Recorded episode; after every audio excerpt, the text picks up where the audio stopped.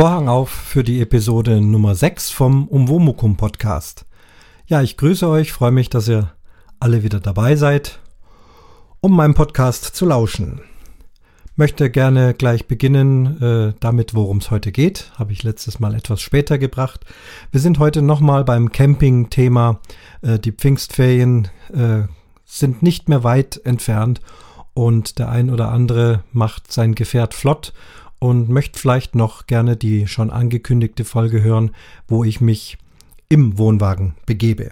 Ich hatte ja schon mal eine Folge gemacht mit dem Wohnwagen außenrum. Wer sich dafür interessiert, das ist die Umwomukum-Folge Nummer 4. Da gibt es also Tipps und Tricks und ja, äh, Ideen und was es so alles gibt äh, um den Wohnwagen herum. Heute bin ich einmal im Wohnwagen und das wird nachher das Hauptthema sein. Dann gibt es was ganz Interessantes. Ich habe ja bei meinem Umwomukum Podcast auch das Thema Musik, also Musikindustrie. Ähm, da gab es auch schon die ein oder andere Folge. Und jetzt wurde ich in einem Podcast eingeladen, mal über dieses Thema zu sprechen. Und bevor ich das alles hier nochmal wiederhole, empfehle ich euch einfach den Ladies Talk anzuhören. Das ist die ähm, Folge vom 19. April des Ladies Talk habe ich in den Show Notes verlinkt. Dort findet ihr die Folge. Die Malis hatte mich eingeladen, ähm, über das Thema Musik als Hobby und Musik im Beruf zu sprechen. Es war sehr interessant, hat viel Spaß gemacht und sie hat tolle Fragen gestellt. Ähm, war also wirklich spannend Fragen eben, die jemand stellt, der nicht jeden Tag in diesem Beruf ist oder auch in dem Hobby oder wie wird dann aus dem Hobby der Beruf. Also ähm, das lagere ich sozusagen aus, das ist bereits gesprochen. Hört euch da die Folge vom Ladies Talk an. Wie gesagt, das muss ich hier nicht alles nochmal wiederholen. Das ist ja schön, dass wir Podcaster da auch äh, übergreifend äh, arbeiten und uns da auch gegenseitig äh, die Empfehlungen aussprechen. Ähm, es gibt euch auch ein bisschen einen Einblick. Es sind schon viele Zusammenfassungen von diversen Themen. Und ähm, das ein oder andere, was ich dann dort angesprochen habe, wird in einer meiner späteren Folgen vielleicht dann nochmal etwas ausführlicher behandelt. Kommt auch wieder darauf an, wen etwas interessiert. Also da, wer sich die Folge angehört hat und sagt, darüber möchte ich gerne noch mehr hören oder so, ähm, meldet euch da mit Kommentaren. Ähm, da gehe ich gerne drauf ein. Wie immer. Ja, dann haben wir Kommentare. Bevor ich zu den Kommentaren komme, es, es gibt auch reichliches äh, Twitter-Leben. Und da möchte ich mich mal beim Klaus Backhaus bedanken. Der ist also sehr, sehr rührig und äh, twittert ganz fleißig über viele Podcasts. Er ist so, man kann fast sagen, ein, ein lebendes äh, Podcast-Lexikon. Es ist also, ich gucke jetzt eher beim Klaus rein, auch in seine Twitter-Meldungen, wenn ich mal wieder neue Podcasts suche, Empfehlungen, äh, als dass ich in irgendwelche komische Verzeichnisse gucke, die dann mal funktionieren oder auch mal nicht funktionieren. Und äh, guckt also, wer auf Twitter ist, KB Music ähm, ist er zu finden und twittert also reichlich und freut sich also auch über meinen Podcast. Äh, schön, dass das so ist. Vielen Dank also für diese vielen äh, Twitter-Meldungen und Retweets und Likes und so weiter. Dann geht es los mit den geschriebenen Kommentaren auf der Blogseite. Da haben wir einmal eine Meldung von der Susi. Susi schreibt: Hallo Christian. Das war wirklich eine tolle Episode, so bunt und interessant. Da weiß man gar nicht, womit man mit dem Kommentar anfangen soll. Na, vielleicht doch beim Wohnmobil. Was höre ich? Du bist noch nie im Wohnmobil gefahren? Na, das kann man doch ändern. Sag mir einfach, wenn du mal Lust und Zeit hast, dann komme ich gern mal vorbei und nehme dich eine Runde im dicken Balu mit und vielleicht traust du dich ja auch selbst an den Lenker. Ein eingefleischter Bus- bzw. Wohnmobilfahrer. Ja, das bin ich sicher ein Leben ohne Wohnmobil für mich nicht denkbar. Einfach einsteigen und los. Du hast immer alles dabei und wenn dir zu Hause das Salz ausgeht, na dann schau doch mal im Balu. Da ist bestimmt noch etwas im Schrank. Also melde dich, wenn du eine Fahrt im Balu genießen willst. Das Thema Kapstadt fand ich sehr spannend. Mit großem Interesse habe ich dir zugehört, wie ihr nach Afrika gekommen seid. Da gehört ja auch eine Portion Mut dazu. Toll, dass deine Familie da hinter dir stand. Herrlich, wie bunt und bildlich du das Leben dort beschreibst. Beim Hauskauf bin ich quasi live dabei gewesen und hab die Zebrafinken in ihrer Voliere hupen hören. Ich finde, sie hören sich an wie eine alte Hupe. Mit Pavianen würde ich mich niemals anlegen. Ich habe eine Weile in einem Zoo gearbeitet und erlebt, wie sie innerhalb von Sekunden ein Huhn zerlegt haben, dass es so un das so unvorsichtig war, zu nah am Käfig vorbeizugehen. Wieder habe ich deine Abschweifungen in die Orchesterwelt fasziniert verfolgt. Der, ich sage mal, Normalo hat ja eher weniger Einblicke in diese Welt der Musik. Alles sehr, sehr interessant. Vielen Dank dafür. Liebe Grüße, Susi. Ja, Susi, vielen Dank für deinen sehr interessanten und ausführlichen äh, Kommentar. Ja, zum Thema Wohnmobil und Wohnwagen habe ich also auch noch mal was vor. Ich habe auch schon jemand gefunden, der äh, dann mit mir mal gemeinsam diskutieren wird. Es geht ja auch nun weniger um das Bewegen eines solchen Fahrzeuges. Das bin ich sicher in der Lage. Ich bin alle Arten von LKWs bis 7,5 Tonnen schon gefahren.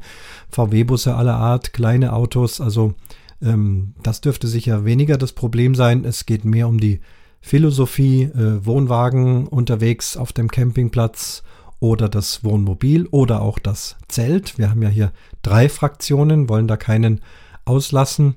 Und äh, wenn ich an den Micha von Making Tracks denke, da gibt es sogar noch eine vierte mm, Fraktion.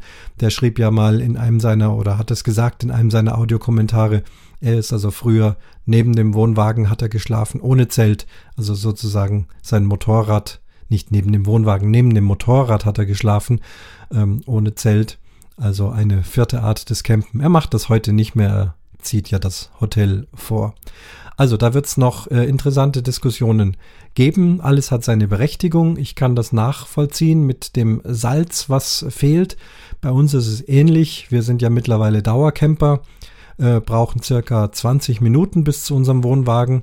Und auch bei uns zu Hause heißt es oft, wo ist dieses, wo ist jenes? Hm, das ist im Wohnwagen. Da ist alles da. Ähm, also wir fahren jetzt nicht wegen einem Tropfen Salz dorthin, aber äh, es geht uns ähnlich. Freut mich, dass dir die Kapstadt-Folge gefallen hat. Auch das war sozusagen mal was zum Warmwerden. Über Kapstadt weiß ich sicher sehr viel äh, wahrscheinlich sogar äh, am meisten von all den äh, Orten, an denen wir waren, aber auch die anderen Orte werden noch zur Sprache kommen. Man kann nicht alles gleichzeitig machen. Also wer sich weiter für dieses Abenteuer Kapstadt interessiert, da kommt natürlich noch das ein oder andere. Ja, dass du im Zoo gearbeitet hast, da müssen wir uns auch mal drüber unterhalten, wusste ich nicht. Und äh, mit den Pavianen, ja, die sind wirklich äh, mit Vorsicht zu genießen. Also wir haben auch versucht, Abstand zu halten und die Fenster zuzumachen, wenn sie auf unserem Auto geklettert sind. Das habe ich ja alles schon erklärt. So, dann kommen wir zum Kommentar von der Silke. Das ist jetzt nicht in der chronologischen Reihenfolge, wie sie reingekommen sind, aber aus dramaturgischen Gründen ändere ich die Reihenfolge und fange jetzt mit der Silke an. Die Silke schreibt, Hallo Christian. Das Angebot von der Susi ist ja schon sehr verlockend. Ich bin gespannt, wann du das Angebot mal wahrnehmen wirst und wie dann das Fazit bzw. das Interview ausfällt. Als eingefleischte Zelterin bin ich schon sehr gespannt, was da für Aussagen kommen. Kapstadt fand ich auch sehr interessant und spannend. Ich war froh, dass deine Autofahrt lang genug ging, um deinen, dass meine Autofahrt lang genug ging, um deinen Vortrag ohne Pause anhören zu dürfen. Da kann ich dir stundenlang zuhören. Bin sehr gespannt, was da noch so weiteres folgt. Vielleicht als kleine Idee, gibt es da ein paar Bilder aus dieser Zeit, zum Beispiel von deinem Käfer oder eurem Haus? Mir fehlt so ein bisschen zusätzliche Bilder auf deiner Internetseite. Vielleicht kannst du da irgendwas noch beisteuern. Liebe Grüße, Silke. Ja, Silke, vielen, vielen Dank für deinen Kommentar und hab's ja eben schon gesagt, auch das Zelt wird eine Rolle spielen. Wir haben uns ja auch wieder ein Zelt gekauft, also wir können auch über das moderne Zelt dann mal etwas erzählen. Ähm, auch du hast dich gefreut über den Kapstadt-Vortrag, äh, habe ich ja eben schon gesagt, da wird es noch mehr geben. Mit den Bildern, das hatte ich mir schon ein paar Mal überlegt, mit den Bildern ist es so eine Sache. Ich möchte ja auf jeden Fall einen Audio-Blog äh, machen und hauptsächlich das gesprochene Wort als Bild nehmen. Ähm, mit den Bildern erstens bin ich noch nicht so fit jetzt mit dem WordPress, das alles äh, gut hinzukriegen. Und dann ist es eine Frage, ähm, sind es Bilder aus dem Netz, dann hat man sofort rechtliche Probleme. Äh, hier geht's natürlich, äh, wenn du möch wissen möchtest, wie unser Käfer aussah oder unser Haus aussah, ähm, da geht's dann um private Bilder, aber auch die, das sind eigentlich private Bilder, ähm, werde ich jetzt doch nicht ins öffentliche Internet stellen. Aber auf Anfrage, wie es auch bei der Silke war, ich habe ihr dann mal per E-Mail das ein oder andere Bild geschickt, äh, weil sie sich dafür interessiert hat. So unter der Hand geht das schon. Aber jetzt so fest ins Internet Bilder stellen, welche Art auch immer, habe ich mich entschlossen, das nicht zu tun. Ihr müsst also weiter meinen Worten lauschen und das dann in eurem Kopf in Bilder übersetzen. Ja, nochmal vielen Dank. Äh, Silke ist ja eine treue Hörerin und eine fleißige Kommentatorin. Ein dritter Kommentar, und zwar vom Oskar. Hallo Christian, da der Podcast so lange war, habe ich mir diese Ausgabe für eine Zugfahrt nach München aufgehoben und hatte so eine recht kurzweilige Fahrt und habe dein buntes, gemischtes Programm sehr genossen. Sehr interessant fand ich, dass auch automatische Gasflaschenumschalter gibt. Ich denke, ich wäre da auch für Handbetrieb, da ich die Automatik bestimmt nicht rechtzeitig mitbekomme. Zum Thema Gasflaschen bin kein Camper, aber Balkongriller, habe ich aber eine Frage. Die Gasflaschen sind ja geprüft und bei meiner Flasche ist dieser 10-Jahres-Zeitraum auf der Flasche aufgedruckt. Was passiert aber, wenn dieser Zeitraum überschritten wurde? Ich habe mal aufgeschnappt, dann gibt's Probleme mit der Rückgabe der Leihflasche. Stimmt das? Ich freue mich schon auf deine nächste Sendung. Grüßle, Oskar. Ja, lieber Oskar, vielen Dank für deinen Kommentar. Und da kommen wir zu einem ja, ganz wichtigen Thema. Das Thema Gasflaschen mache ich mal jetzt so spontan als kleines Nebenthema, bevor wir dann zum Thema Wohnwagen kommen. Äh, erstmal ganz grundsätzlich, äh, was die Gasflaschen betrifft. Wir müssen unterscheiden zwischen den Propan- und den Butan-Gasflaschen. Die Butan-Gasflaschen kennen viele von uns. Das sind diese knallblauen äh, relativ kleinen äh, Gasflaschen von der französischen Firma Camping Gas mit Z hinten geschrieben. Ähm, die sind meistens mit Butan gefüllt. Äh, das Butan brennt länger, deswegen müssen die Flaschen nicht so groß sein. Gibt's in verschiedenen Größen oder auch diese kleinen Kartuschen. Und demgegenüber stehen diese großen Propan-Gasflaschen und die gibt's als Kaufflaschen und als Leihflaschen, weil Oskar jetzt von einer Leihflasche gesprochen hat.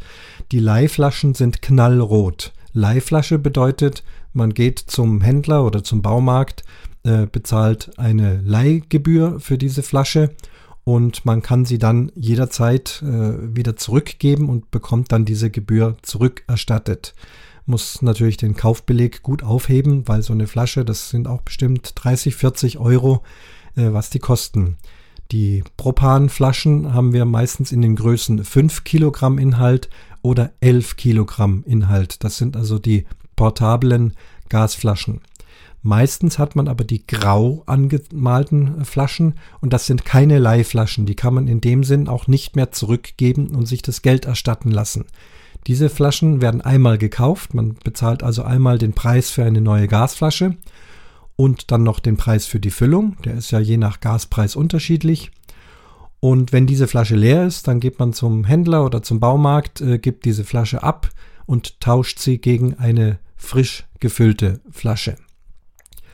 Und äh, wenn man diese Flasche ganz loswerden möchte, kann man sie nicht beim Baumarkt abgeben. Dann muss man sich tatsächlich privat darum bemühen, dass irgendjemand einem diese Gasflasche abkauft, zu welchem Preis auch immer. Das ist Verhandlungssache. Schwierig ist natürlich, solche Flaschen zu verschicken. Habe ich noch nie gemacht, habe aber schon Flaschen verkauft und versucht es dann halt so in den Kleinanzeigen, in den Online-Kleinanzeigen. Da hat sich meistens ein dankbarer Käufer gefunden für diese Flaschen. Jetzt geht's aber um dieses Datum. Also die Flaschen müssen geprüft sein, das ist klar. Bei Gas verstehen wir keinen Spaß. Ähm, da muss alles gut sein.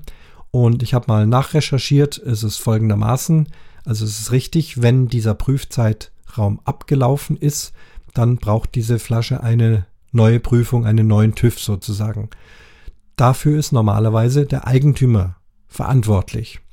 Wenn man also jetzt so eine graue Gasflasche hat und besitzt, dann ist man ja der Eigentümer und müsste dann eigentlich mit dieser Flasche zum TÜV fahren, um sich da eine neue Prüfung machen zu lassen. Das ist aber realitätsfremd, das habe ich noch nie gehört, dass irgendjemand das macht. Von der Praxis her ist es doch so, wir geben diese Flaschen ab beim Baumarkt und ich habe da auch noch nie gesehen, dass da irgendeiner auch nur mit einem kleinen Blick auf diese Aufdrucke geguckt hat. Die stellen die leere Flasche zu den, zum Leergut, zack, ein Griff kriegst du eine volle Flasche. Und diese vollen Flaschen sind doch in aller Regel natürlich mit äh, relativ frischem TÜV. Äh, die leeren Flaschen kommen dann zu einem großen Befüller und in dem Moment ist ja der Befüller Eigentümer von diesen Flaschen und der sortiert dann die aus, die eine Prüfung brauchen. Äh, die kriegen dann diese Prüfung, vielleicht gibt es mal ein neues Ventil oder irgendwas und kommen dann mit frischer Prüfung und frischem Gas wieder auf den Markt. Also von der Praxis her gibt es da kein Problem. Die Rechtslage sagt so, äh, wenn eine Gasflasche abgelaufen ist vom TÜV und du hast sie jetzt also wirklich auf dem Balkon, du sagst ja, bist ein Balkongriller, da kann es also schon sein, dass so eine Füllung sehr, sehr lang hält. Weiß ich nicht, ob es eine 5 Kilo oder eine 11 Kilo ist, aber so eine 11 Kilo Flasche, da kann man schon lange äh, damit grillen. Und wenn jetzt währenddessen äh, dieser Prüfzeitraum ausläuft und die Flasche ist vielleicht immer noch halb voll, vom rechtlichen her ist es absolut erlaubt, die weiter zu betreiben, ähm, bis sie eben leer ist. Was man nicht machen darf, ist mit einer abgelaufenen Flasche durch die Gegend fahren. Durch die Gegend fahren, also sie zu transportieren. Damit sind im Prinzip die Wohnwagen- und Wohnmobilfahrer angesprochen.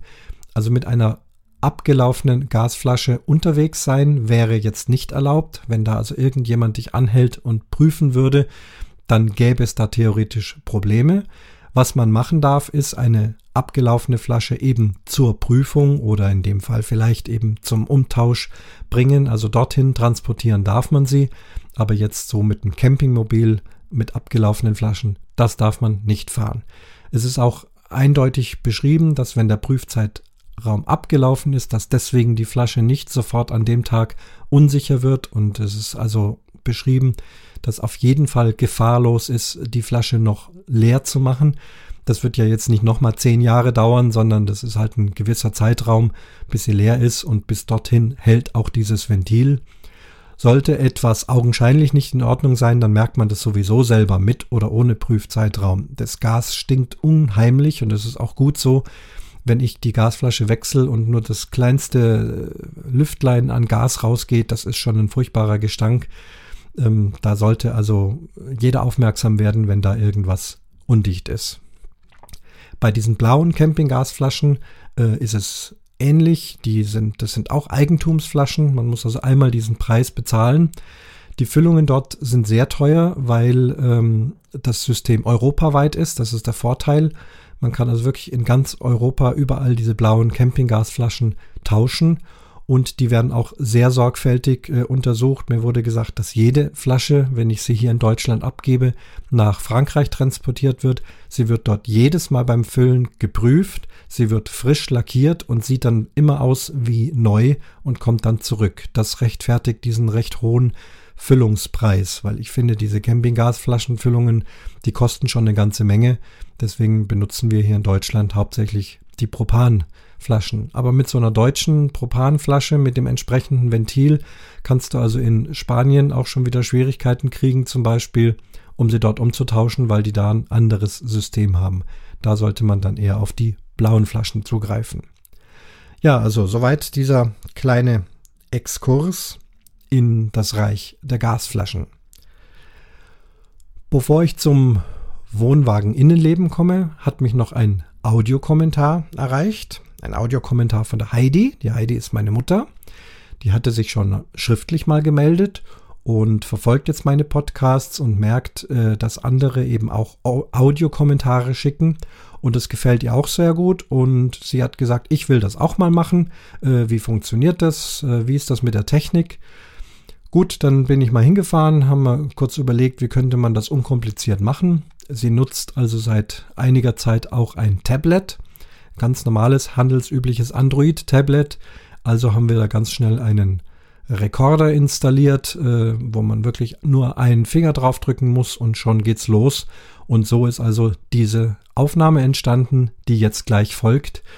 Und hier geht's also ums Camping aus den ganz frühen Jahren und äh, wie da so die Zeit war, wie man unterwegs war, wie man Urlaub gemacht hat. Äh, hört euch diese Erinnerungen mal an, ein Audiokommentar von der Heidi. Hallo, hier ist Heidi, die Mutter von Christian. Vielen Dank an Silke für ihre netten Worte, die mir Mut geben, von Christian angeregt, einmal meinen ersten Kommentar zu verfassen. Noch nie habe ich einen mündlichen Kommentar oder ähnliches gemacht. Oje, jetzt wird mir ganz flau im Magen. Ich habe mir gedacht, dass es vielleicht diejenigen von euch interessieren könnte, die einen Bezug zum Zelten und Campen in der heutigen Zeit haben.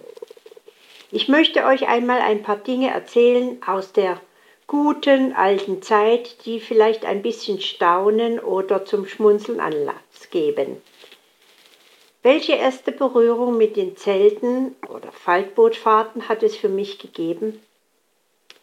Meine Großeltern haben mir als Kind von den abenteuerlichen Verhältnissen und Begebenheiten erzählt, mit denen sie vor knapp 100 Jahren in puncto Zelten konfrontiert waren. Circa 1920 hatte mein Großvater zwei Faltboote und zwei Zelte von der Firma Klepper gekauft und mit ihren Söhnen, meinem Vater und seinen zwei Brüdern und Omi Flussfahrten unternommen. Wie die Boote zusammengebaut wurden, erzähle ich später.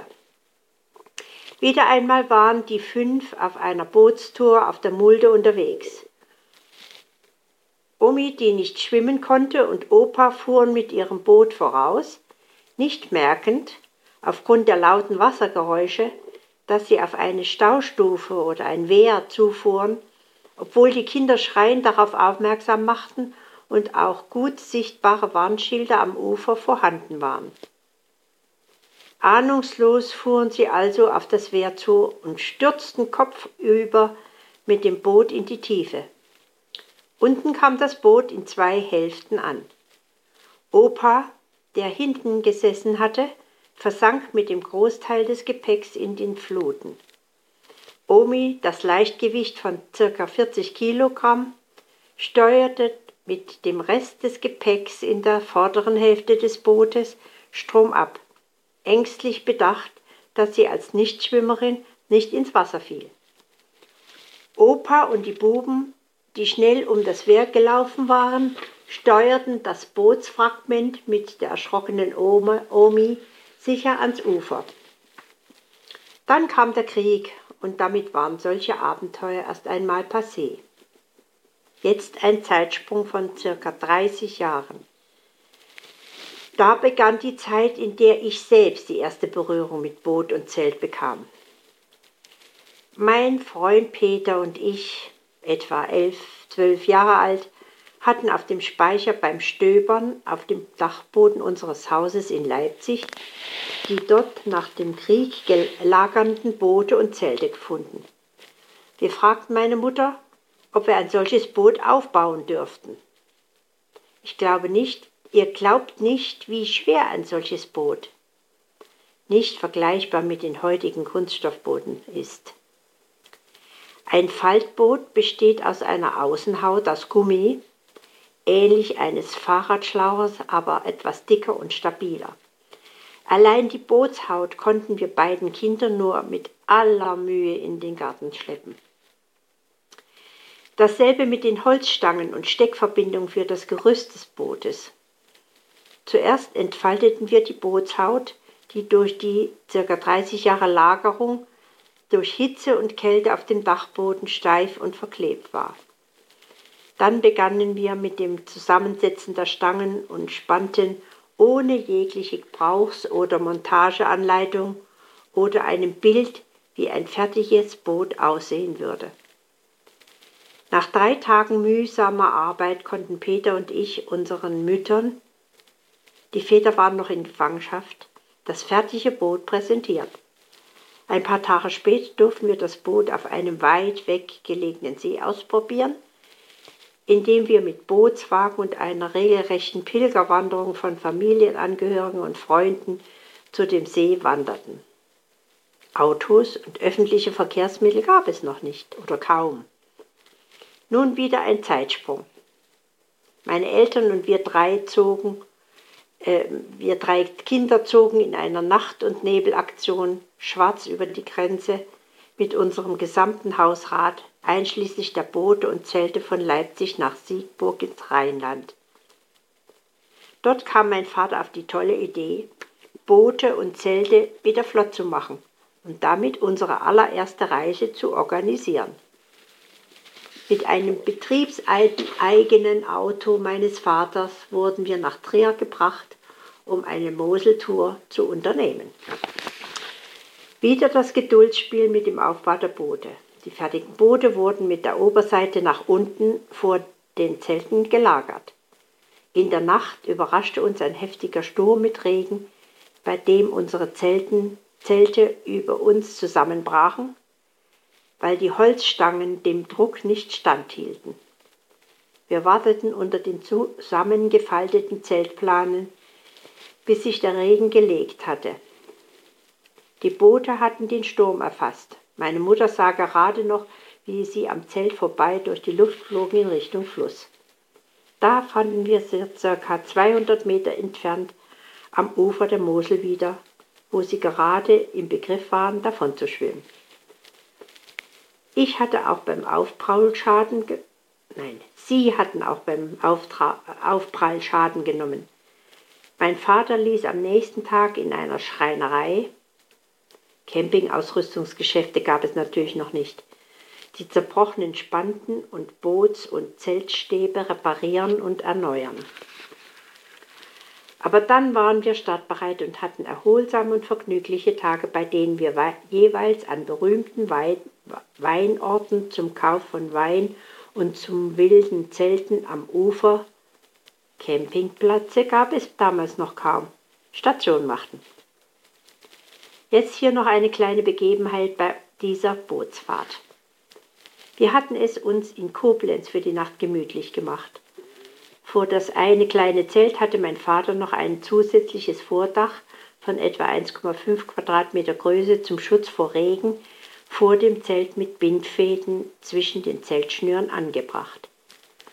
Alu-Kochgeschirr, Besteck, Teller und Tassen waren in einem Rucksack untergebracht und der Rucksack vor das Zelt gestellt. In der Nacht hatte ein Dieb die richtigen Schnüre von dem Vorzelt abgeschnitten und leise das komplette Geschirr aus dem Rucksack geklaut. Der leere Rucksack war alles, was wir am Morgen noch fanden. Ja, es war eine entbehrungsreiche und es waren entbehrungsreiche und primitive Voraussetzungen, unter denen damals ein oder zwei Wochen Urlaub möglich waren. Viel später, ich war unterdessen verheiratet, wir hatten drei Kinder und wohnten nun in Sonneding im eigenen Haus wo wir über ein befreundetes Ehepaar mit Kindern wieder zum Zelten animiert wurden. Es wurde ein neues Zelt angeschafft, ebenfalls noch schwer, mit viel Platzbedarf und mit endlosen Stangen und Heringen versehen. Nicht wie heute, wenn ein neues Leichtbauzelt fast nur noch in den Wind gehalten werden muss, um es aufzubauen. Mit dieser schweren und umfangreichen Ausrüstung und fünf Personen fuhren wir viele Jahre im VW Variant gen Süden. Erst mit Christians Wechsel ins Campingmilieu kam mit der bequemeren Art des Campens, des Campens eine schöne äh, Berührung und ich genieße es sehr, wenn wir uns bei vielen Familienfesten oder auch nur an Wochenenden auf dem Campingplatz am Elbsee treffen. Ich selbst krabble zwar seit zwei Jahren mit meinen 80 Jahren nicht mehr wie die Kinder in ein Zelt. Ich übernachte in einem Campingplatz eigenen Hotel, genieße aber das Campinglegen mit Kindern, Enkelkindern und Urenkel sehr. Jetzt hoffe ich, dass ich nicht zu sehr geschwafelt und gestottert habe. Ich bin gespannt, ob euch mein Beitrag Spaß gemacht hat. Gruß Heidi. Ja, vielen, vielen Dank. Das hat doch wunderbar funktioniert. Ich denke, man hat es gut hören können, auch mit ganz einfacher Technik. So funktioniert das mit den Audiokommentaren. Und äh, ich finde es auch toll, äh, dass Sie sich da äh, nicht scheut vor der Technik, kurz fragt, wie das funktioniert. Mit ihren 80 Jahren ähm, immer auf der Höhe der Zeit. Ähm, das gefällt mir sehr, sehr gut. Und ja, mit dem Podcasten, äh, ihr merkt selber, ja, wo es herkommt, wo es hingeht, sind wir also beide mit Spaß dabei, etwas zu erzählen.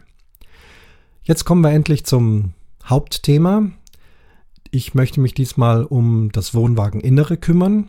Und ich war schon im Urlaub, war draußen am Wohnwagen, draußen am Campingplatz und dachte mir, ich versuche es jetzt mal nicht hier zu Hause in meinem Studio zu, aufzunehmen, sondern ich gehe auf den Campingplatz und setze mich in den Wohnwagen rein. Dann sehe ich alles, vergesse nichts.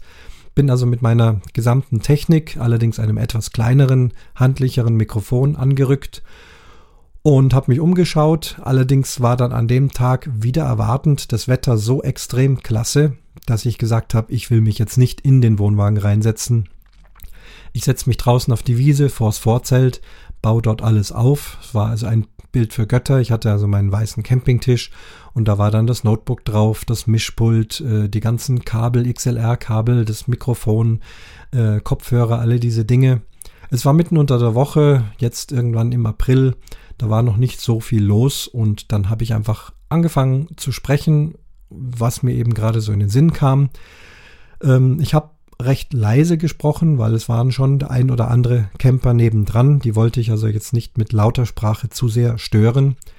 Und manchmal stockt es auch ein bisschen, äh, weil ich dann eben abgelenkt war durch Leute, die also vorbeikamen und dann also neugierig da auf meinen Platz geguckt haben. Was sitzt denn da für einer mit Kopfhörer und Mischpult und Mikrofon äh, auf seinem Campingstuhl und quatscht vor sich hin? Äh, es hat mich aber niemand angesprochen, aber wenn ich manchmal so ein bisschen gebremst äh, habe, dann bin ich einfach aus dem Konzept gekommen, weil irgendjemand ja komisch geguckt hat. Ich hoffe, es lässt sich trotzdem gut anhören und wünsche euch jetzt viel Spaß bei meiner Außenaufnahme vom Wohnwagen innen.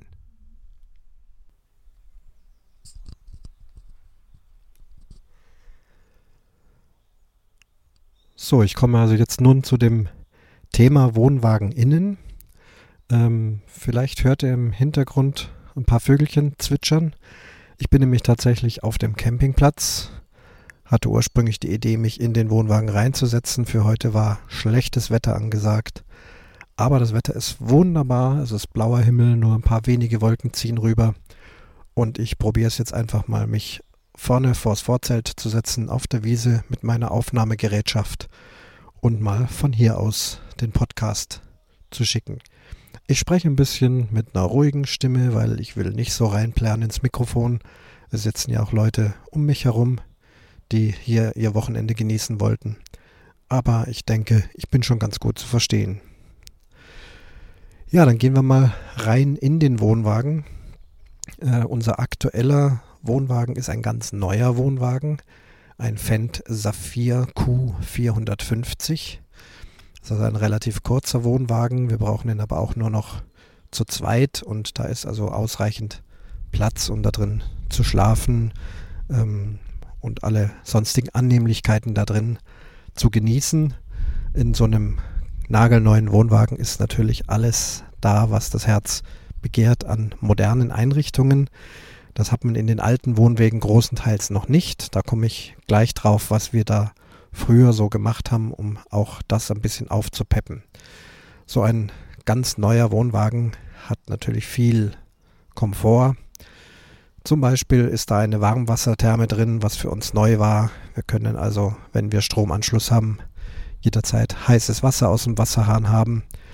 Die Wasserhähne sind moderne Mischbatterien und nicht so einfache Plastikdinger mit so einem Drehhebel, sondern also fast wie zu Hause eben schöner Wasserhahn, wo man das warme und kalte Wasser super mischen kann. Die Toilette ist sehr modern, hat auch eine Füllstandsanzeige, also wie viel Spülwasser ist noch da. Äh, ist der Grautank, also der Abwassertank, äh, ist er voll, halb voll oder ganz voll? Wann muss er ausgetauscht werden? Alles mit digitalen Leuchtanzeigen.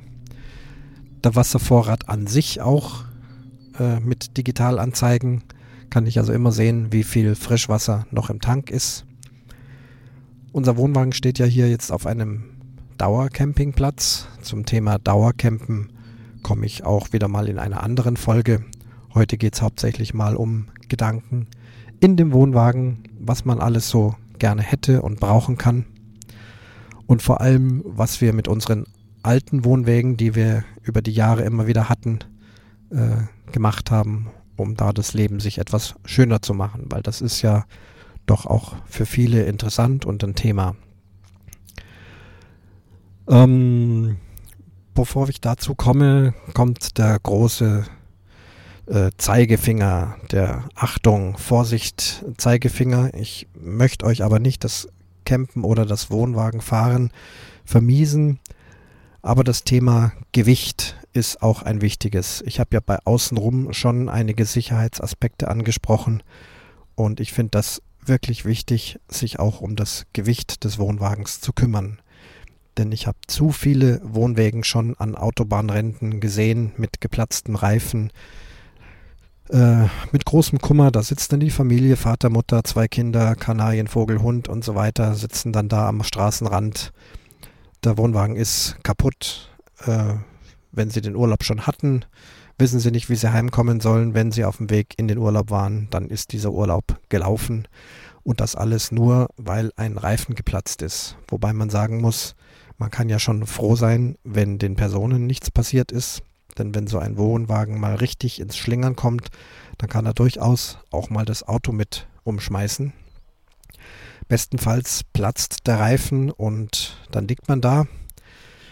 Äh, in aller Regel ist dann auch der Wohnwagen komplett kaputt. Ich habe es einmal tatsächlich live erlebt. Da war ein offensichtlich völlig überladener Wohnwagen. Man hat gesehen, wie der in die Knie ging. Äh, etwas noch vor mir auf der Autobahn und der Fahrer fuhr mindestens 130.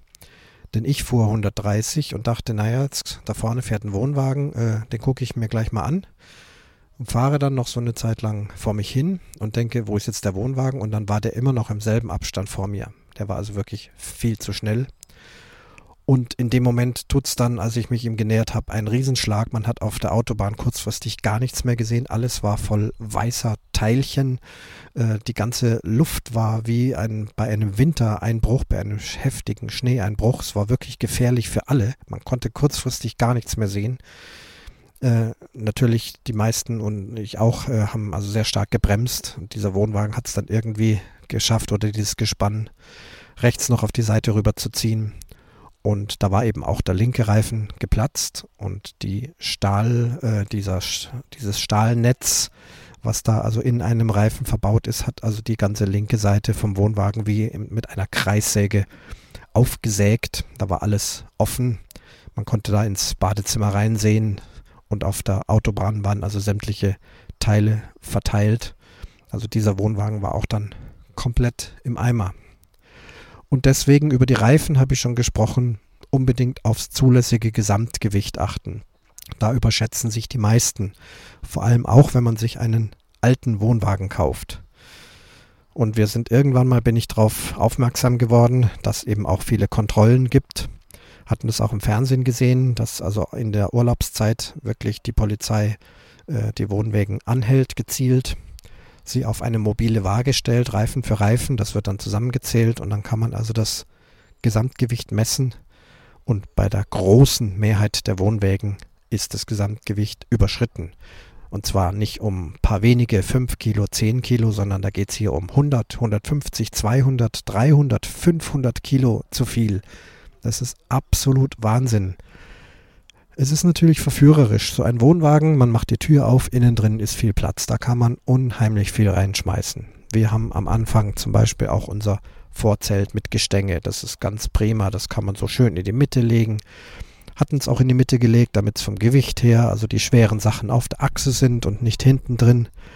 Aber wir haben irgendwann dann festgestellt, das Ganze ist wirklich zu schwer Und ich habe mir dann mal überlegt, ja, wie kriege ich es hin mit dem Wiegen? Wagen kann man kaufen, kosten aber viel Geld. Hatte aber ein paar Wochen vorher TÜV mit dem Wohnwagen und dachte, Mensch, die Leute dort, ich kenne sie zumindest vom Sehen, das sind nette Leute da beim TÜV. Ich packe jetzt mal in den Wohnwagen alles rein, was ich eigentlich so immer dabei hatte, inklusive die Fahrräder, also drei Fahrräder noch hinten drauf, das komplette Vorzelt, ähm, sämtliche Koffer, Taschen, alles, was man so eben dabei hat, äh, reingepackt und bin dann zum TÜV gefahren, habe gefragt, ob ich mal wiegen dürfte. Hat er gefragt, äh, ob ich ein Gutachten bräuchte. Sagt, nee, ich will einfach nur mal die Zahl wissen. Sagte, ja, nee, gar kein Problem. Finde auch sehr löblich. Einfach nur drauffahren, äh, ablesen und wieder weiterfahren. Also bin draufgefahren. Ergebnis 350 Kilo zu viel. Das ist deutlich zu viel. So, dann ging es nach Hause und dann kam das große Abspecken. Da haben wir dann eine Personenwaage genommen, um alles, was wir rausnehmen, zu wiegen, um dann irgendwann zu wissen, wann haben wir 350 Kilo aus diesem Wohnwagen rausgeräumt. Das ist gar nicht so einfach. Also die Fahrräder haben als erstes dran geglaubt, auch der Fahrradständer. Jedes Fahrrad hat so 20 oder 18 Kilo gewogen, also da ist schon mal was. Aber da braucht man noch viel, viel mehr. Auch Zeltgestänge, Zeltplanen und so weiter waren dann bei der nächsten Reise im Auto. Natürlich muss man beim Auto auch aufs Gesamtgewicht achten, aber da war der Spielraum viel größer. Das Problem bei den Wohnwägen ist, sie sollen sehr luxuriös sein, es soll alles drin sein, wie ich eben jetzt auch gerade mit dem modernen Wohnwagen erzählt habe. Da hat man Warmwassertherme und man hat man dieses und jenes, man hat einen schönen Lattenrost, man hat einen riesigen Kühlschrank und und und. Äh, das wiegt aber eben auch alles, auch wenn es aus leichten Materialien sind. Und die Hersteller packen ebenso den Wohnwagen voll mit allem, was für den Kunden schön ist, damit wir diesen Wohnwagen kaufen. Aber der Spielraum äh, an Material, was man noch dazu packen kann, ist meistens ziemlich klein. Man hat zwar unheimlich viele Schränke, aber wenn man die voll lädt mit allem Möglichen, dann kommt man eben über dieses zulässige Gesamtgewicht. Eine Möglichkeit ist natürlich, einen Wohnwagen aufzulasten. Das ist jetzt wieder so eine Technikfrage. Ich würde das auch in jedem Fall immer empfehlen. Da kann es sein, man bräuchte vielleicht etwas stärkere Stoßdämpfer. Also es gibt da diverse Auflagen. Also wenn man da nochmal 200 Kilo draufpacken kann, die sind unheimlich schnell wieder reingeladen. Und wenn es nur T-Shirts und Hosen sind. Wir haben also auch festgestellt beim Ausräumen dann äh, dass so viel Kleinkram kruscht letztendlich eine ganze Menge wiegen kann. Da sind dann Tüten voll mit dem fünften und sechsten zusätzlichen Gasventil und noch mehr Heringe und Schnüre und Federbälle und Bretter und was weiß ich was alles, alles sicherlich nützliche Dinge, aber manchmal dann nochmal ein Ersatzteil und nochmal eins, es sammelt sich ganz schnell viel an. Also das Potenzial ist groß. Äh, guckt mal eure Wohnwegen durch, was da alles äh, wirklich notwendig ist. Das Einfachste wäre komplett ausräumen. Dann äh, kann man ja auch mal schön putzen, auch mal in den Schränken, wenn man das möchte. Äh, wenn er so richtig leer ist, komplett ausgeräumt und dann mal an den Berg gehen und schauen, was brauche ich wirklich im Urlaub. Also da lässt sich viel Gewicht sparen. Ja, ich würde sagen, äh, Schluss mit dem erhobenen Zeigefinger. Ich glaube, meine Empfehlung ist angekommen. Wer einen unbeschwerten und sicheren Urlaubsfahrt haben möchte und eben auch dort ankommen möchte, ähm, der ist gut beraten, mit dem zulässigen Gesamtgewicht da gut aufzupassen. Ja, gehen wir mal wirklich äh, den Wohnwagen durch. Äh, wir haben im Wohnwagen Sitzecken, mit klappbaren Tischen. Diese Sitzecken lassen sich ja in aller Regel dann umbauen zu einer Liegefläche, zu Betten. In den ganz alten Wohnwägen sind es oft zwei Sitzflächen, zwei Tische, ein größerer, aus dem dann ja das große Elternschlafzimmer wird und ein kleinerer, wo dann die Kinder schlafen sollen. Bei den moderneren Wohnwägen ist es eher anders. Da legt man doch eher Wert auf eine, ein richtiges Schlafzimmer mit einer richtigen festen Liegefläche und vielleicht einer zweiten größeren äh, Essecke, die man dann wahlweise noch zur Liegefläche umbauen kann. Wer schon mal umgebaut hat, weiß, man muss da also Weltmeister im Tangramm-Puzzeln sein, denn diese Sitzkissen werden ja dann zusammengelegt äh, in einer ganz raffinierten Art und Weise, äh, um da eine Liegefläche hinzukriegen. Äh, wir haben es eigentlich fast nie geschafft, das alles immer perfekt hinzubekommen. Selbst jetzt bei unserem neuen Wohnwagen, da haben wir ja auch eine Sitzecke. Äh, da gibt es auch eine Anleitung dazu, aber trotzdem, irgendwas ist dann wieder falsch. Und ähm, naja, solange genügend Polster da ist, dass man drauf liegen kann. Aber mittlerweile finde ich das persönlich nicht sehr bequem. Deswegen haben wir also auch in unserem alten Wohnwagen diese eine Fläche komplett zur Liegefläche umgebaut. Als Untergrund ein dünnes, langes Sperrholzbrett. Äh, ein, ein Lattenrost wäre sicherlich bequemer gewesen, aber in diesem alten Wohnwagen hatten wir es uns also nur mit diesem Sperrholzbrett mal begnügt. Dann da eine Kaltschaummatratze drauf. Ähm, das empfiehlt sich auch sehr, so eine Kaltschaummatratze zu nehmen, statt äh, schwereren, ähm, wie heißen sie, Federkernmatratzen, genau mit Metall drin. Oder auch die besagte Latexmatratze, die wir ja mal eingebaut hatten und die aber so schwer ist, dass sie zwei Leute kaum heben können. Also die letzte Lösung war dann eben eine neue Kaltschaummatratze und später kam dann da drauf noch eine 4 cm dicke viskoelastische Schicht. Äh, die kann man extra kaufen und das macht dann das Schlafen schon sehr, sehr bequem. Das ist richtig kuschelig, so eine, diese, dieser Viskoschaum, das ist ja dieser Weltraumschaum, der sich den Körperrundungen perfekt anpasst, sobald er etwas warm wird. Also darauf kann man herrlich schlafen. Auch in den älteren Wohnwegen, so eine Viskoschicht ist Gold wert. Also kann ich nur empfehlen. Ähm, Polster, wenn wir beim Thema Polster sind, will ich gleich mal Bezug nehmen auf den Camping Caravan Podcast, den der Sönke und der Marco machen. Äh, die haben ja auch schon äh, beschrieben, dass es sich sehr lohnt, äh, gerade beim alten Wohnwagen mal die alten Polster runterzumachen, wirklich komplett abziehen, wegschmeißen, neue Polster nähen oder nähen lassen. Also der Marco hat ja auch erzählt, dass er das selber näht. Tolle Geschichte. Bei uns nähen äh, Mütter und Schwiegermütter. So haben wir es damals auch gemacht, als wir mal wieder einen alten Wohnwagen gekauft hatten, der an sich unseren Ansprüchen genügt hat, aber innen drin war eben alles alt und ein bisschen muffig. Da war also auch die erste Aktion runter mit den Polstern zum Möbelhaus gehen. Das haben wir ganz genauso gemacht. Einen großen Ballen, schönen Stoff, der einfach ja etwas äh, frischer aussah und sehr, sehr stabil, sehr strapazierfähig und gar nicht teuer. Wir haben da die komplette Rolle gekauft, war richtig viel Stoff für wenig Geld. Und äh, in dem Fall hat meine Mutter dann da die Polster genäht zu den Schaumstoffteilen. Wir hatten auch überlegt, ob wir Schaumstoffteile ersetzen sollen. Das ist auch möglich. Also wenn die wirklich völlig durch sind, äh, nicht mehr stabil sind, wenn sie schon zerbröseln oder wenn sie auch äh, so dreckig sind, dass wir sie einfach nicht mehr haben mag.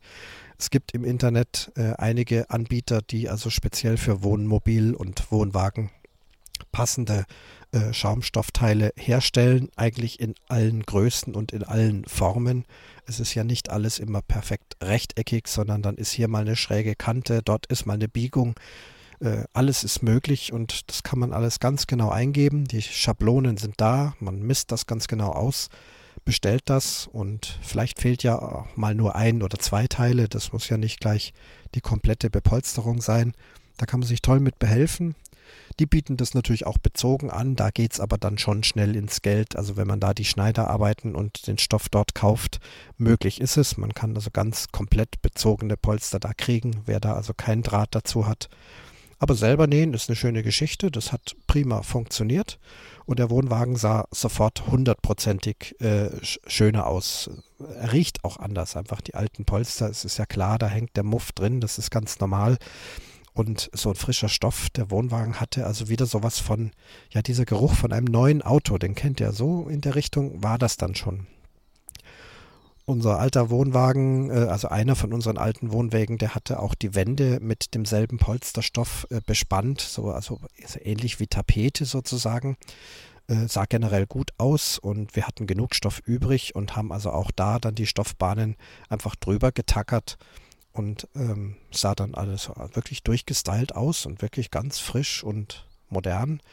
Ist also eine schöne Geschichte. Kann ich nur empfehlen. Legt euch mal neuere Polsterstoffe zu. Dasselbe ist mit den Gardinen. Das ist ja auch schon angesprochen. Äh, nichts leichter als das. Einfach mal diese ollen Gardinen raus. Wenn sie einem gut gefallen, äh, dann ist das Mindeste waschen, ist ja kein großes Problem. Die sind ja auch nicht groß. Wohnwagen sind es ja nur wenige Zentimeter. Ganz anders als zu Hause, wenn man da mal ans Gardinenwaschen geht, ist das schon eine größere Act, aber im Wohnwagen ist es ein leichtes, man vergisst es nur, macht es nicht. Aber so ein frischer, gut riechender und sauberer Wohnwagen, auch wenn er alt ist, 20 Jahre, 25 Jahre, 30 Jahre, ganz egal, es macht sehr, sehr viel aus. Also Gardinen waschen oder auch neue nähen lassen. Auch hier war dann bei uns die Schwiegermutter tätig und hat uns tolle neue Gardinen genäht. Und das war also ein Fest. Der Wohnwagen war, sah klasse aus.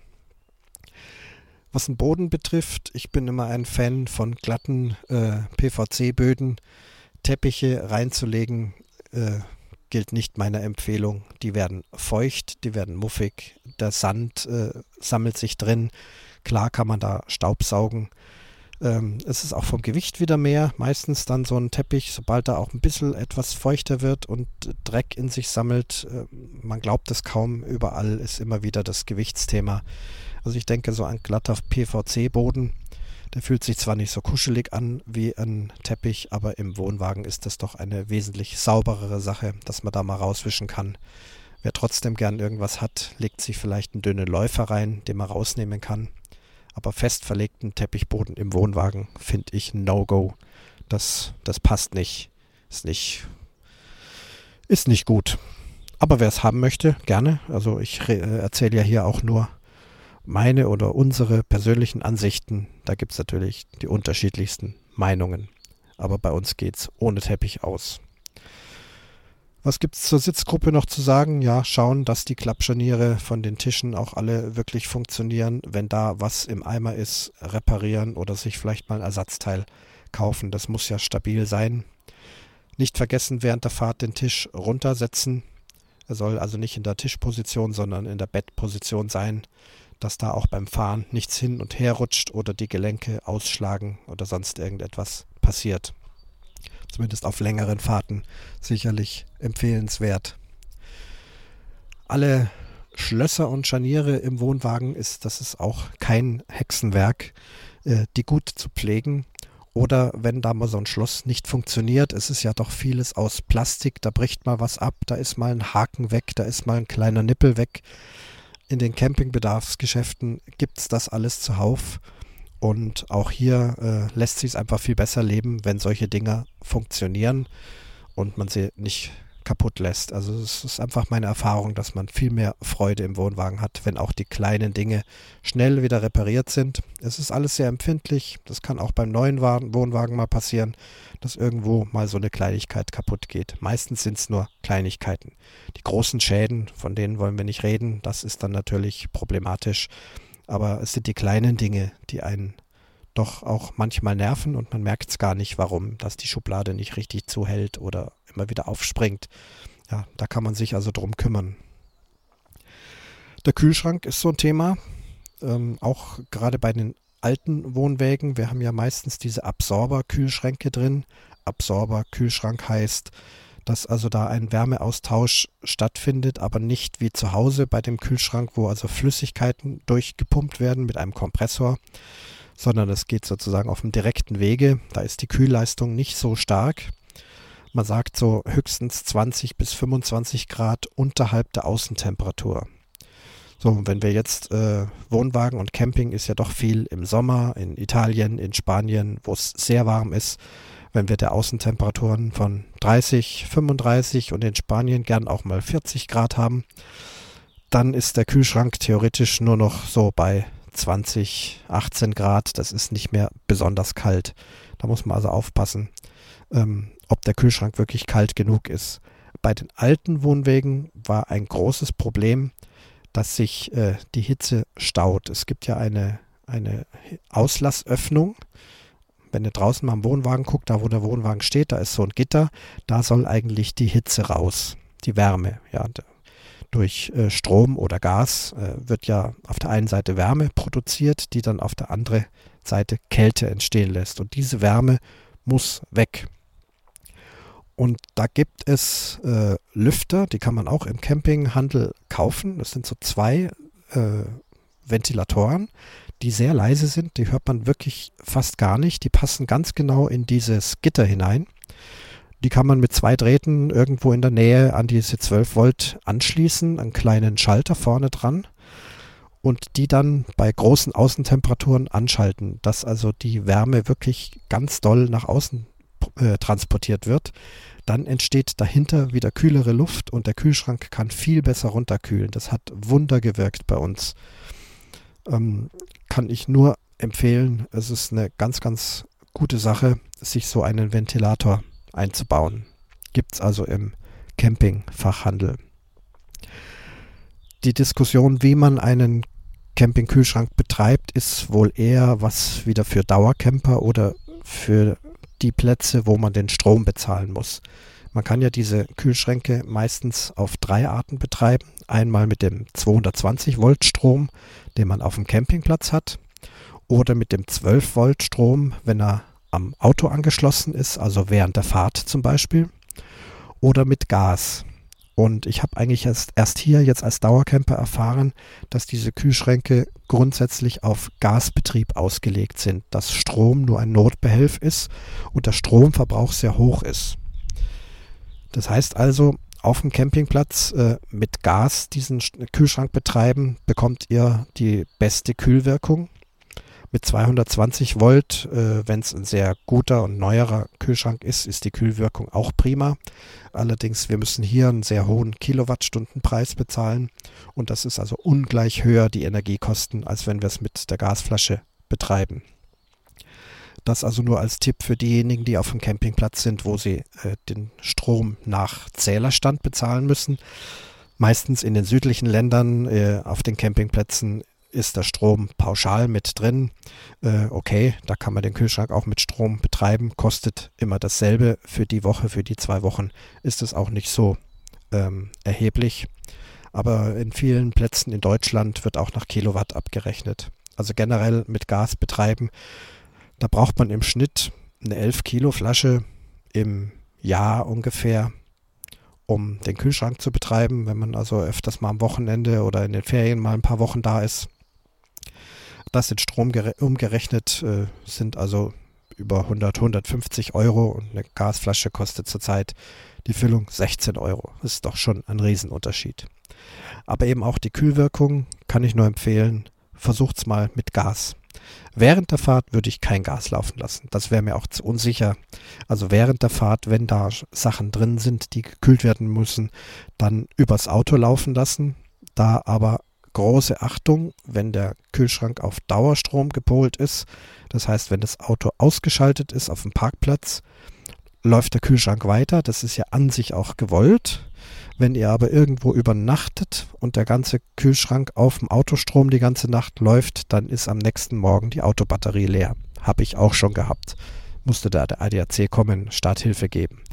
Also nachts im Stand unbedingt auf Gas umschalten und dann während der Fahrt wieder auf die 12 Volt Strom gehen.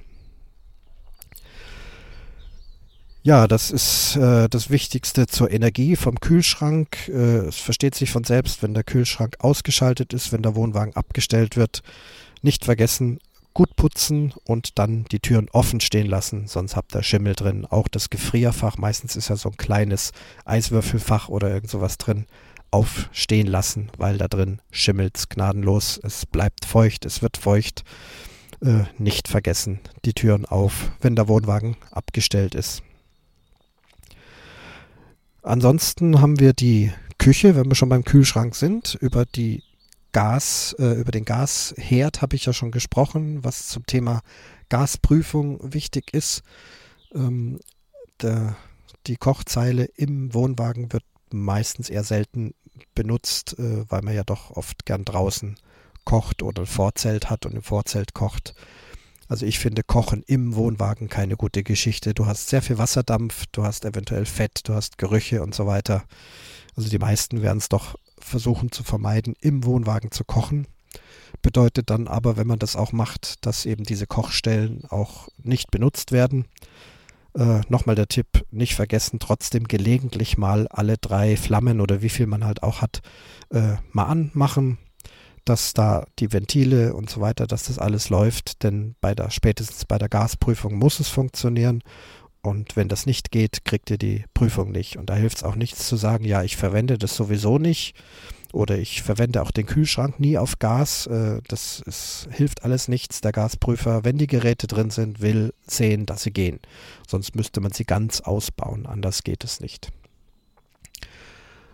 Ähm, zu den Wasserhähnen habe ich schon was gesagt. Auch da, wenn man so einen ganz alten Wasserhahn hat, vielleicht mal in einen Campingshop gehen und gucken. Da gibt es feine, nette Sachen, die nicht teuer sind und auch die man also ohne ganz großes handwerkliches Geschick eigentlich ohne Probleme einbauen kann und einem auch das Leben leichter machen mit einem schöneren Hahn, einem schöneren Dreher, irgend sowas.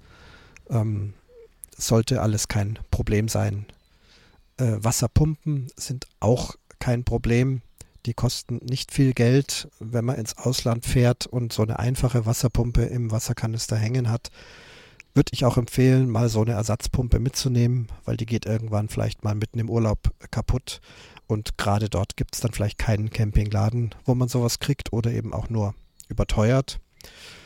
An den großen super Campingplätzen in Italien, da gibt es natürlich die riesen Camping-Shops, wo man also absolut alles kriegt. Da kriegt man teilweise mehr als hier in Deutschland. Aber vielleicht ist man auf irgendeinem kuscheligen, abgelegenen Campingplatz und da freut man sich dann auch, wenn die Wasserpumpe geht, weil die Dinger gehen halt auch irgendwann mal kaputt. Äh, Thema Toilette. Meistens haben wir diese Camping-Toiletten mit diesem Chemiezusatz. Ähm, ist eigentlich auch unproblematisch. Das ist auch im, im Camping Caravan Podcast. Da war ja mal der Umbauer. Da habe ich die Konstruktion nicht ganz äh, verstanden. Da hieß es statt Campingzusatz wäre jetzt fließend Wasser. Äh, da müsste ich vielleicht direkt nochmal nachfragen, wie das gemeint war. Denn die Campingtoiletten, die ich kenne, haben fließendes Wasser. Also es wird mit Wasser gespült. Man hat einen Spültank. Äh, dass man da Brauchwasser reintut, finde ich allerdings äh, ökologisch eine ganz vernünftige Sache. Es muss nicht immer Trinkwasser sein. Klar, das kann man also machen. Finde ich eine gute Idee. Auf jeden Fall wird dieser Tank vollgefüllt und dann gibt es da eben auch wieder eine Pumpe und da drückt man auf den Knopf und mit dem 12 Volt Bordstrom wird dann Wasser gespült. Das Ganze landet dann in einem Ventil in diesem Tank. Der Tank wird dann wieder geschlossen, ist also luft- und geruchsdicht und in den Tank muss in jedem Fall äh, so ein Chemiezusatz rein, damit eben Bakterien abgetötet werden. Wenn man da die richtige Mischung nimmt, das ist auf den Flaschen meistens angegeben, Wobei meistens ist da, finde ich, auch zu viel angegeben. Das muss man selber so ein bisschen ausprobieren. Also wenn man, äh, kann man ein bisschen weniger ausprobieren. Wenn da keine Gerüche sind, dann ist, ist es okay. Ähm, ich will hier keine bestimmte Marke nennen, keine Werbung machen. Es gibt viele Toilettenzusätze. Es ist meistens dieses blaue Zeug. Das gibt es auch in Öko-Versionen, also biologisch abbaubar. Dann ist es also grün. Ich persönlich finde, dass das ganz genauso funktioniert. Äh, manch einer mag da den Geruch nicht so sehr. Also das Blaue äh, riecht sehr angenehm, muss ich sagen. Außer man überdosiert es, dann riecht es halt übertrieben chemisch. Also da wirklich gut die Mischung finden. Ähm, das Grüne aber geht ganz genauso, ist eben Geruchssache, ob man, ob man das mag oder nicht. Aber rein technisch funktioniert es. Es tötet die Bakterien ab und man hat keinen unangenehmen Klogeruch. Ich denke, die meisten sind sich da auch einig, dass das kleine Geschäft reicht für diese Campingtoilette. Ähm, funktioniert zwar mit allem, aber derjenige, der es entsorgen muss, äh, freut sich auch drüber, wenn da also nur eine Flüssigkeit drin ist. Dann selbst auflösendes Toilettenpapier empfiehlt sich auch. Äh, wenn man da normales reinschmeißt, dann hast du doch Verstopfungen, Verklumpungen. Äh, funktioniert nicht. Also da kann man schon diese Camping-Toilettenpapier nehmen. Das Entsorgen ist ja heutzutage auf den Campingplätzen auch luxuriöser geworden. Die Entsorgungsstationen sind sauberer, sie sind moderner. Äh, da ist dann auch mal so ein bisschen, also bei uns zumindest, kommt dann so ein Duftspray raus und so weiter. Also es ist, ich finde es überhaupt kein Problem, dahinter zu gehen. Zack, Knopf drücken, Entlüftungsknopf drücken, raus damit, einmal durchspülen, Kassette wieder reinschieben. Kein Problem. Ist aber sehr angenehm, wenn man auch ja im fortgeschrittenen Alter vielleicht nachts doch das eine oder andere Mal raus muss, dass man da also nicht über einen halben Campingplatz stapfen muss bis zum Waschhaus. Ähm, aber wer das nicht möchte mit den Campingtoiletten, der lässt es eben sein und begnügt sich mit den Waschhäusern. Da kann man ja sagen, dass europaweit die Waschhäuser unheimlich aufgerüstet haben, sehr äh, gepflegt sind. Ich sage oft, also auf den Campingplätzen, auf denen wir sind, sind oft die Toilettenanlagen sauberer als in manchem Hotel und vielleicht auch sauberer als manchmal zu Hause. Damit will ich nicht sagen, dass wir keine saubere Toilette haben, aber wisst, wie ich wie es meine. Äh, von uns geht ja bestimmt auch keiner und putzt zwei oder dreimal am Tag sein Bad. Also ich habe das erlebt in Campingplätzen in Italien. Da gehst du aufs Klo und dann kommt sofort jemand und äh, geht einmal durch mit dem Schlauch und äh, macht zumindest kurzfristig sauber. Also da fehlt sich an nichts, wer da also äh, empfindlich ist. Ich kann nur sagen, äh, wenn man einen Campingplatz nimmt, und sich die Bewertungen anguckt, die Sanitäranlagen, das ist doch das allererste, wo die meisten aufgerüstet haben, weil das für uns alle eben eine wichtige und moderne Sache ist, dass das da sauber ist. Dasselbe betrifft äh, Waschplätze und Duschen und so weiter. Aber eigentlich wollten wir uns ja im Wohnwagen äh, treffen und äh, haben also jetzt über diese Campingtoilette gesprochen. Beim ganz alten Wohnwagen, auch das hatten wir, unser allererster, der hatte nicht mal so eine eingebaute Chemietoilette, sondern da war nur eine Klobrille und ein offener 10 Liter Wassereimer drunter. Also das ist bestimmt nichts Aktuelles, äh, wo man sagt, da gehe ich gern nachts aufs Klo. Äh, auch nicht für die Kinder. Ähm, das haben wir dann schnell ersetzt durch ein mobiles äh, Porta Potty nennt sich das. Also das kann man komplett kaufen. Da ist also der Spülwassertank drin, da ist der Abwassertank drin. Das ist alles in einem Ding. Äh, das stellt man einfach da rein und hat dann also auch diesen Effekt, wie ähnlich wie bei den eingebauten Campingtoiletten. Ansonsten im Bad ja auch äh, der Wasserhahn eine Frage, dass der Abfluss, dass das alles gut funktioniert. Ganz moderne Wohnwägen haben sogar Duschen. Da habe ich jetzt noch keine Erfahrung und auch kein Bedürfnis, da also so, ein, so eine halbrieselnde Dusche von oben runter äh, zu haben. Da gehe ich einfach auf den Campingplatz auf eine sehr schöne, moderne und komfortable Dusche das ist auch in unserem neuen Warenwagen nicht drin gewesen. Wir hätten es haben können, wollten es aber gar nicht haben. Es reicht, wenn wir da die Toilette haben, wenn wir das Waschbecken haben, Spiegel, Rasierapparat, Zähne putzen mit warmem Wasser und so weiter. Das ist also alles im Wohnwagen möglich und für den Rest duschen und aufs Klo gehen, ähm, dann das Waschhaus. Ist ja auch meistens in der Nähe, ist nicht so weit weg. Das schafft man schon. Übers Bett habe ich ja schon ein bisschen gesprochen. Also feste Betten heutzutage äh, bei den meisten sehr beliebt. Entweder zwei getrennte Betten, ähm, dann braucht man nicht über den anderen drüber steigen oder man hat eben, wie die meisten Wohnwegen, so ein französisches Bett drin, 1,40 Meter breit, 2 Meter lang. Das ist so ungefähr die Standardgröße. Meistens quer eingebaut. Die Wohnwägen werden ja auch immer breiter. Das Thema Breite hatten wir kürzlich auch beim Parken, wo es dann darum ging, dass das Parken auch schwierig ist an Straßenrändern, weil die Wohnwägen immer breiter werden. Also unser kleiner Wohnwagen ist trotzdem auch schon 2,30 Meter breit. Unser alter Vorgänger war sogar 2,50 Meter breit. Also das ist schon ordentlich was. Und da kann man also prima quer ein Bett einbauen, was mindestens 2 Meter lang ist. Beim letzten hatten wir sogar 2,20 Meter. Brauchen wir aber nicht. So groß sind wir nicht. Ein normales 2 Meter Bett reicht für uns. Visco-Auflage habe ich ja schon erwähnt. Guter Tipp, wirklich das zu haben. Thema Fenster. Fenster, ähm, vor allem das Bugfenster. Das Bugfenster ist also das Fenster, was in Fahrtrichtung vorne ist, da wo also die Anhängerkupplung ist. Dieses Bugfenster macht in aller Regel die meisten Probleme. Mit Dichtigkeit, mit Verletzungen. Es ist ein sehr, sehr großes Fenster. Und das muss man besonders gut pflegen, denn wenn das kaputt ist, es kostet sehr viel Geld, das zu ersetzen. Das ist auch das Fenster, wo oft Undichtigkeiten als erstes entstehen, weil es auch so schräg ist, weil es direkt dem Wetter ausgesetzt ist.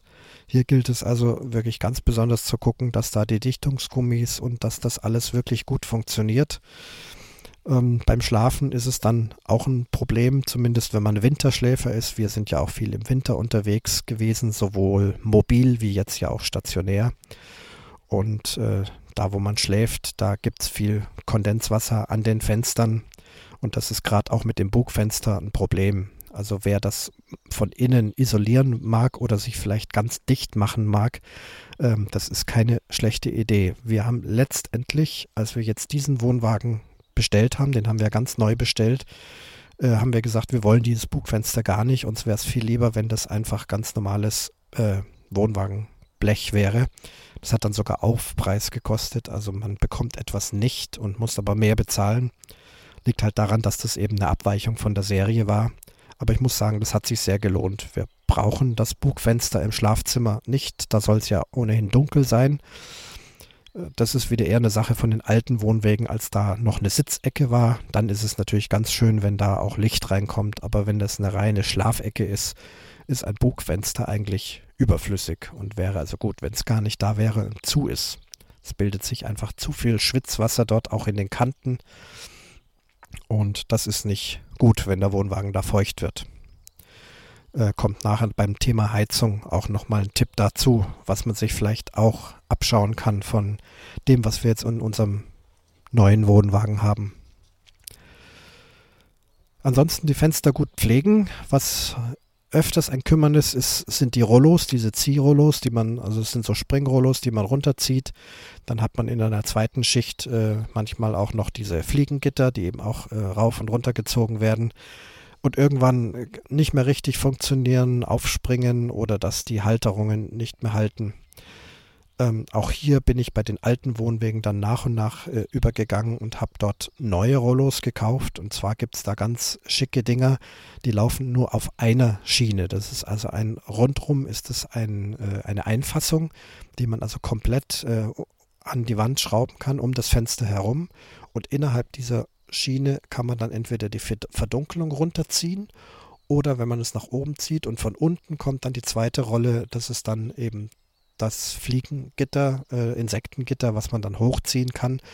Oder man schiebt beides nach oben oder nach unten und hat es dann komplett offen, wenn man das Fenster also ganz offen haben will und äh, ohne irgendwas dazwischen.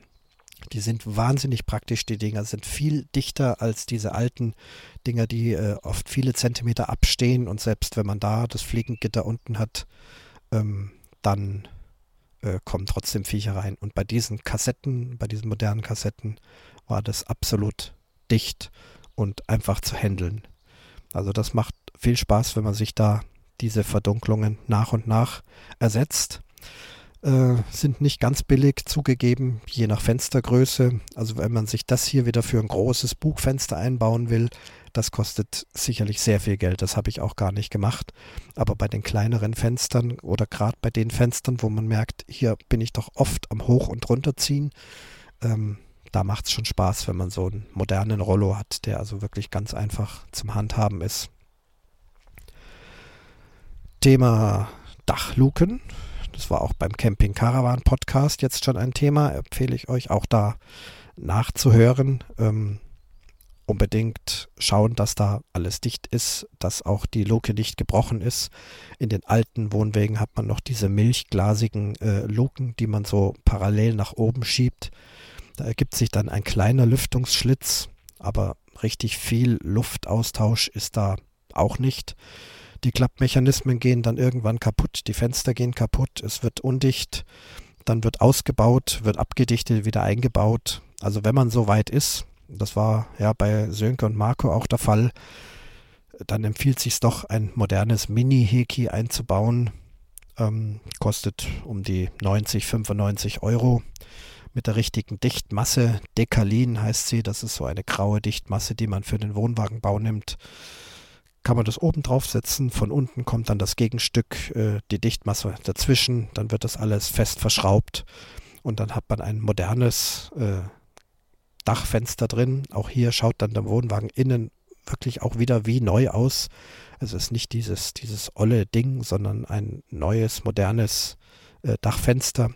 Und das kann man nicht hochklappen, äh, also hochschieben, sondern das wird entweder auf gekurbelt bei den großen Fenstern, die gibt es ja auch 80 mal 40 oder äh, mit dem Mechanismus aufgeklappt, sodass dass die 90 Grad nach oben stehen können. Hier verweise ich wieder auf Temperaturen in Spanien von 40 Grad, wenn es im Wohnwagen irrsinnig heiß ist und man möchte nachts doch schauen, dass die Stauhitze draußen ist. Wenn man da zwei Mini-Hekis hat, die man komplett aufklappt, ähm, da kriegt man dann doch ganz ordentlich Hitze raus. Ähm, die entsprechenden Fliegengitter und so weiter sind auch wieder dran zum Verdunkeln. Fliegengitterrollo und so weiter und so fort. Also über das Thema, wie gesagt, hat auch der Camping Caravan Podcast schon einiges zu bieten, wenn ihr da mal reinhören wollt. Was brauchen wir noch? Wir brauchen eine Heizung. Nicht nur im Winter, auch im Frühjahr und so weiter. An verschiedenen Orten kann es auch nachts mal kälter werden. Und dann ist es doch ganz schön, wenn die Gasheizung funktioniert. Also unbedingt testen, vor allem wenn man sich einen gebrauchten Wohnwagen kaufen möchte. Das Ding muss funktionieren. Meistens sind das diese Truma-Heizungen. Und ganz schön wäre auch, wenn die also mit diesem Umluftsystem ausgestattet sind. Ohne Umluftsystem würde ich gar nicht losfahren.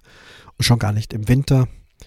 Umluft heißt, dass die Hitze aus der Heizung rausgenommen wird und mit Schläuchen durch den ganzen Wohnwagen gepumpt wird und meistens in Fußhöhe eben rausgeblasen wird, sodass der Wohnwagen also von unten her schön warm wird und auch der Boden und die Füße warm sind. Das ist eigentlich ein Effekt wie Fußbodenheizung.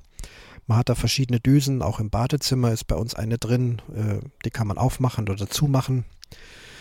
Vorhin habe ich schon gesagt, das Bug, der Bugteil ist schwierig mit Feuchtigkeit. Bei unserem neuen Wohnwagen ist es sogar so, dass zwei dünne Schläuche in die Ecken geführt worden sind auf ungefähr halbe Höhe und speziell nochmal in diese beiden Kanten vom Wohnwagen warme Luft reinpusten, weil das einfach bei jedem Wohnwagen eine neuralgische Ecke für Feuchtigkeit ist.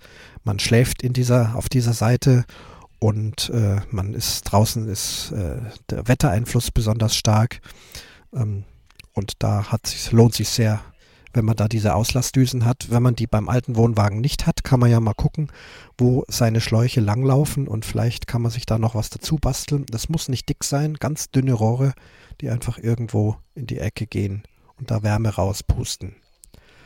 Äh, was das Zünden betrifft von dieser Heizung, ähm, empfiehlt sich so eine, so eine Zündautomatik drin zu haben mit einer kleinen Batterie. Ähm, dann muss man also nur den Knopf drücken und die zündet also so oft, bis wirklich die Flamme da ist. Und sollte die Flamme ausgehen aus irgendeinem Grund, versucht sie gleich wieder zu zünden. Wenn dann immer noch Gaszufuhr da ist, dann ist die Flamme wieder an. Sollte die Gasflasche leer sein, dann hört man dieses berühmte Ticken, weil die Zündautomatik versucht also anzuzünden, denn sie merkt, hier kommt kein Gas mehr. Und es ist auch so ein bisschen ein Anzeiger, aha, wenn es dann tickt äh, die ganze Zeit, dann ist wohl die Flasche leer. Wenn man das nicht hat, hat man diese Piezo-Zündungen, wo man also so mit der Hand drücken muss, dann tut es einen großen Knall und wenn das nicht funktioniert hat, muss man es halt noch ein paar Mal machen. Ich finde diese Zündautomaten an sich praktischer. Da ist eine kleine Batterie drin und das funktioniert also ganz gut. Über Gasflaschen haben wir schon gesprochen und Duomatik, das gehört ja zum Thema Wohnwagen außen. Ähm, immer schauen, dass schön Gas da ist. Wie ihr das macht, sei euch überlassen. Äh, dieses Duomatik-Thema war ja kürzlich auch nochmal, auch zur Frage, äh, kann man dann trotzdem nachts nicht ablesen, ob jetzt schon die neue Flasche, also die Reserveflasche angegangen ist oder nicht.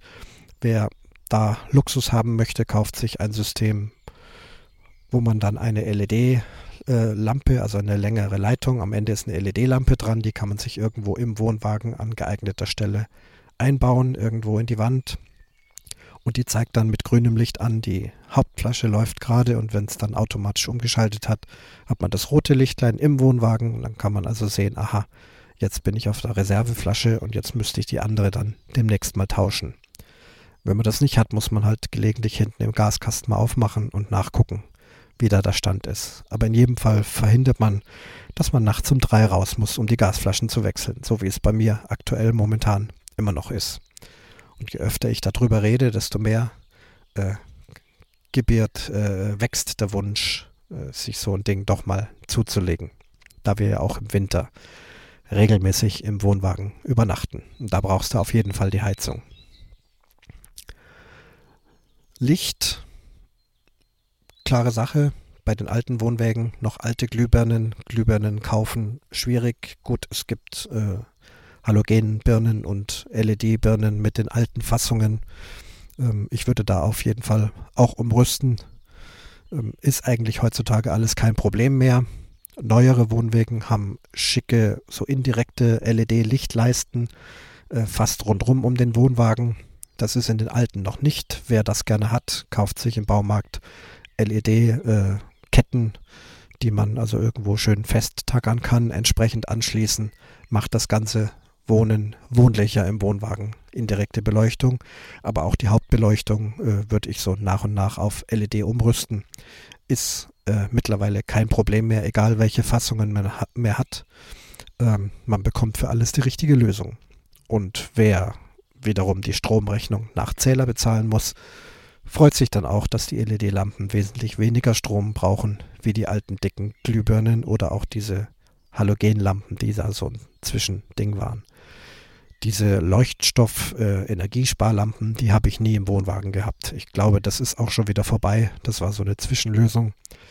Mittlerweile geht es ja doch mit LED ganz gut. Unser neuer Wohnwagen ist komplett mit LED ausgeleuchtet. Äh, auch mit schönem warmen Licht. Äh, auch die Leselampen im Schlafzimmerbereich. Das ist nicht mehr dieses hässliche weiße Licht, sondern die haben das also mit äh, diversen Klebern auf den ähm, LED Elementen so gut hingekriegt, dass das wirklich ein angenehmes Licht ist. Also ich bin da sehr zufrieden damit. Die einzige Lampe, die nicht LED ist, ist im Wohnzimmer. Da gibt es einen ganz hellen äh, Leuchter in der Mitte, wenn man also wirklich richtig helles Licht haben will. Da sind dann äh, Halogenstifte drin, um den Wohnwagen richtig hell zu haben. Was weiß ich, wenn man Karten spielen möchte oder was schreiben oder was lesen und richtig helles Licht braucht. Ansonsten gibt es ja noch die Leselampen, die dann äh, zum Lesen ein gutes Licht bringen, aber nicht den ganzen Wohnwagen taghell machen.